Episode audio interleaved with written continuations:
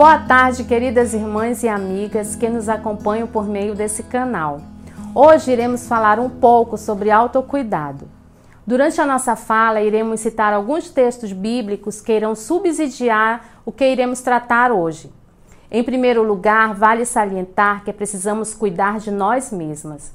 Como mulheres cristãs, devemos compreender que o autocuidado é uma forma de glorificar a Deus.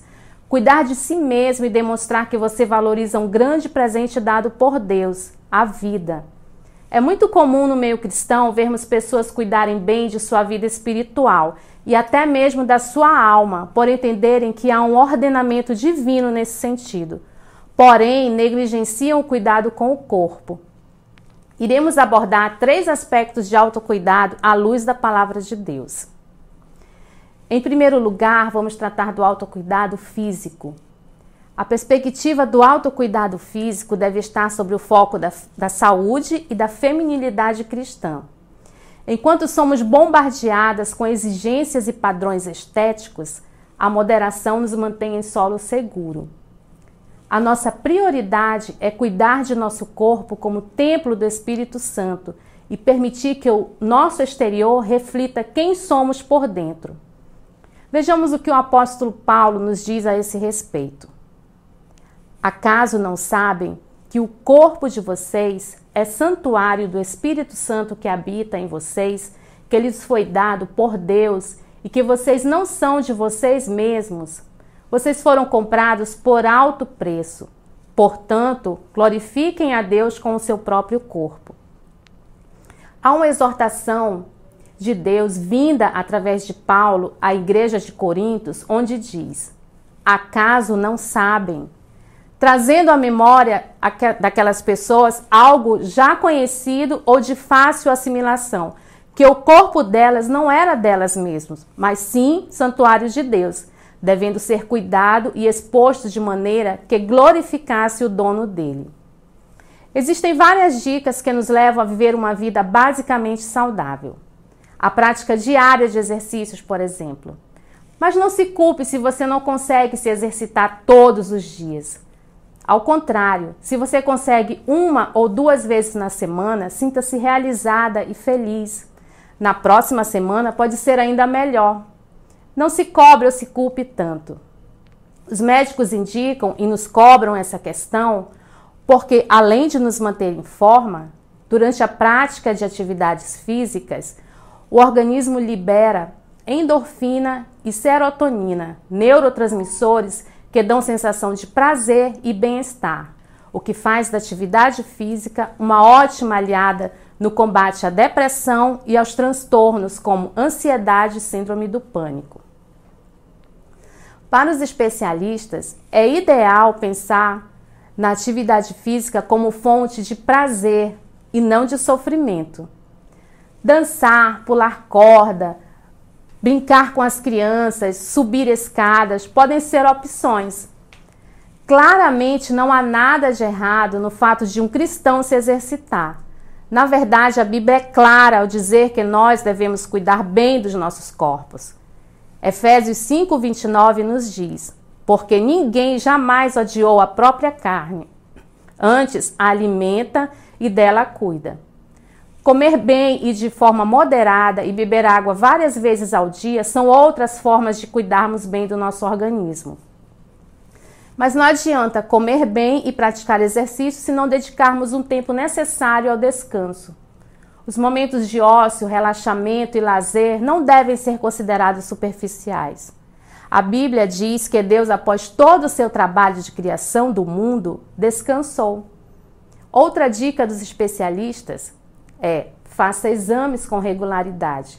Hoje em dia, as consultas e exames estão cada vez mais acessíveis. Lembrando, lembrando que estamos no mês de outubro e o movimento Outubro Rosa é um bom exemplo de autocuidado relacionado à saúde física. A higiene é algo muito importante para os cuidados com o corpo e deve ser tomada na mesma proporção das demais, pois ela também faz parte dos cuidados com o nosso corpo e bem-estar. Atitudes simples e corriqueiras, como tomar banho todos os dias, manter unhas cortadas, vestir roupas limpas, manter o seu ambiente livre de sujeira fazem toda a diferença na questão da higiene pessoal. Outro ponto que abordaremos hoje diz respeito ao autocuidado emocional. É nossa responsabilidade zelar pelos sentimentos e pensamentos que habitam em nós. Proteger-se da sobrecarga, da toxicidade, do abuso nos levam a ter uma vida emocionalmente mais saudável. Um princípio bíblico que nos leva a ter saúde emocional é a gratidão. Mostrem-se gratos, está lá em Colossenses 3,15. Em geral, as pessoas gratas são mais felizes. Mesmo aquelas que já passaram por tragédias podem comprovar isso. Elas dizem que o que as ajudou foi se concentrar não no que elas perderam, mas no que elas ainda tinham e sentir gratidão por essas coisas. Fuja de discussões. Começar uma briga é como abrir uma comporta. Retire-se antes de estourar a discussão. Está lá em Provérbios 17, 14. Não se preocupe demais com o futuro. Nunca fiquem ansiosos por causa do amanhã pois o amanhã trará suas próprias ansiedades. Bastam a cada dia suas próprias dificuldades. Mateus 6,34. O isolamento social devido à pandemia da Covid-19, por exemplo, nos ensinou a importância de dependermos exclusivamente de Deus. De uma hora para outra, tivemos nossa vida social arrancada. Passamos a conviver somente entre quatro paredes e alguns é, não souberam administrar essa reviravolta. Muitos levaram as atividades do escritório, da escola e dos cursos para dentro de casa.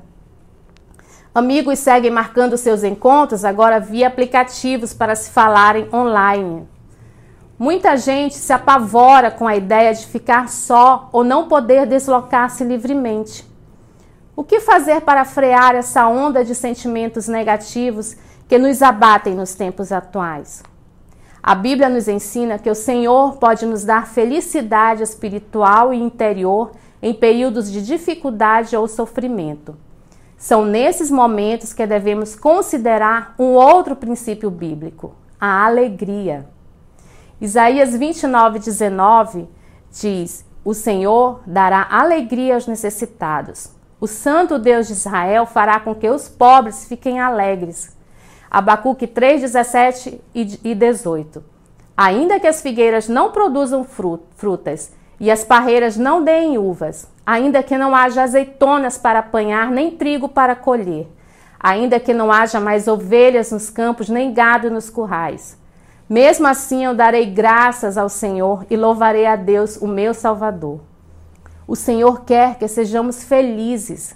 Neemias 8,10, a parte B, diz o seguinte: a alegria do Senhor é a vossa força. João 16, 24 diz que até agora vocês não pediram nada em meu nome. Peçam e receberão para que a alegria de vocês seja completa. Filipenses 4,4 Tenham sempre alegria unidos com o Senhor. Repito, tenham alegria. A esperança é outro princípio bíblico que nos ajuda em momentos de crise e de abalo emocional. O desânimo pode acabar com a nossa força para lidar com os problemas. Por outro lado, a esperança nos dá coragem para seguir em frente. É muito consolador pensar que os nossos problemas talvez sejam temporários. Na verdade, eles podem até resultar em algo bom. Tente ver o futuro de forma positiva. Em vez de ficar se preocupando com o que pode acontecer ou esperar por circunstâncias perfeitas, faça algo para atingir seus objetivos. É verdade que imprevistos acontecem, mas muitas vezes as coisas saem melhor do que esperamos. A Bíblia ilustra isso da seguinte maneira: semeie de manhã e também de tarde, porque você não sabe se todas as sementes crescerão bem, nem se uma crescerá melhor que a outra. Eclesiastes 11, 6. Por fim, complementando a tríade do autocuidado, vamos tratar do autocuidado espiritual. Cuidar da espiritualidade é fortalecer o relacionamento com o Senhor. Quando falamos desse assunto, nosso único modelo deve ser Jesus. Ou seja, devemos viver como ele viveu. Não é possível ter um relacionamento saudável com Deus sem que sigamos o exemplo de Cristo. Olhando para Jesus, vemos que o Espírito Santo o incentivava constantemente a ajudar o próximo, como pobres, doentes, crianças, mulheres excluídos. Além disso, também buscava incessantemente o um encontro com o Pai por meio da oração. Desse modo, podemos entender que a espiritualidade é reforçada quando buscamos cumprir a vontade de Deus em nossas vidas. Portanto, a espiritualidade cristã é vital para o nosso relacionamento com Deus e para a nossa saúde. Devemos buscar nos conectarmos com os assuntos espirituais por meio da oração, do estudo da Bíblia e do devocional diário. Não dependa somente de momentos formais na igreja para se alimentar espiritualmente. Busque você mesmo, enquanto vive sua rotina, desenvolver o hábito de estudar a Bíblia e falar com Deus. É essa prática que renovará a sua mente e a transformará, levando-a a experimentar a boa, perfeita e agradável vontade de Deus. Sabemos que temos um Deus que nos ama e que se preocupa com cada um de nós é uma forma de manter a autoestima elevada. Muitas pessoas se sentem sozinhas e desamparadas, às vezes sem amigos ou motivação para viver. Mas nós temos um Deus que é sobre tudo e todos. Devemos reconhecer que o amor de Cristo em nossa vida faz toda a diferença. Querida mulher, cuide-se de maneira integral como uma bela flor, você precisa de sol, água e sombra na medida certa. Nada em escassez, nada em excesso. Observe e pratique o autocuidado nesses três aspectos que abordamos hoje. Não negligencie nenhum deles. O que o seu é, que o seu coração se encha das corretas motivações e de sabedoria para fazer boas escolhas a fim de que você possa desfrutar de uma vida equilibrada, frutífera e feliz. Deus nos abençoe. Amém.